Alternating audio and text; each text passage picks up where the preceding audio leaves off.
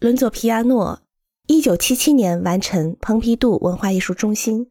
可以算是他的成名之作。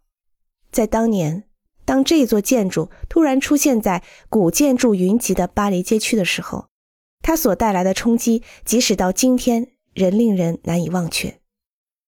从此以后，以表现技术为主题的设计思想也被称为高技派，成为现代建筑的一大潮流。皮亚诺的建筑在高技派的同时，也具有手工作业的层面，拥有多样性和广阔的内涵，很难用一个单纯的词汇来概括。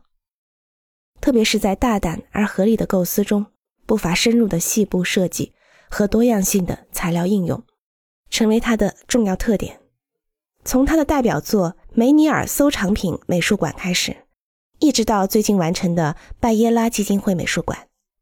我们都可以看出他的一贯做法，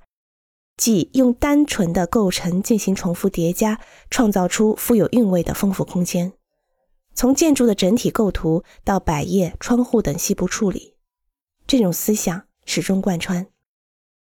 这种特色也许与他的故乡日亚纳海所孕育的温和的人性有关。我与皮亚诺在大阪关西国际机场建设时经常会面，但是通过这次讲座，我进一步理解了他的建筑态度以及建筑世家的家庭环境对他投身建筑事业的影响。从皮亚诺、罗杰斯、福斯特等人的作品中可以看出。他们明显受到先驱让·普罗维的影响。普罗维的特点在于对新技术的执着追求和对工业产品所带来的细部的关注，同时也不放弃手工实践。从皮亚诺的作品中，我们可以明显的看到这个特点。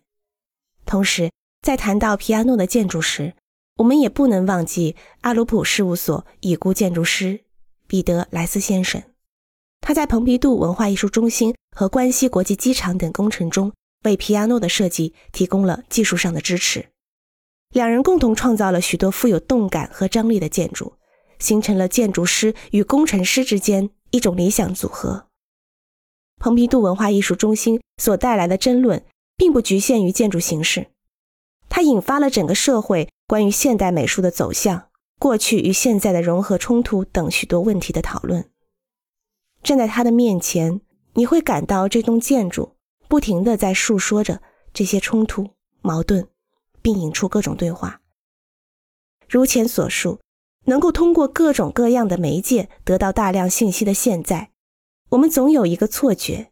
就是直接对话似乎变得没有必要。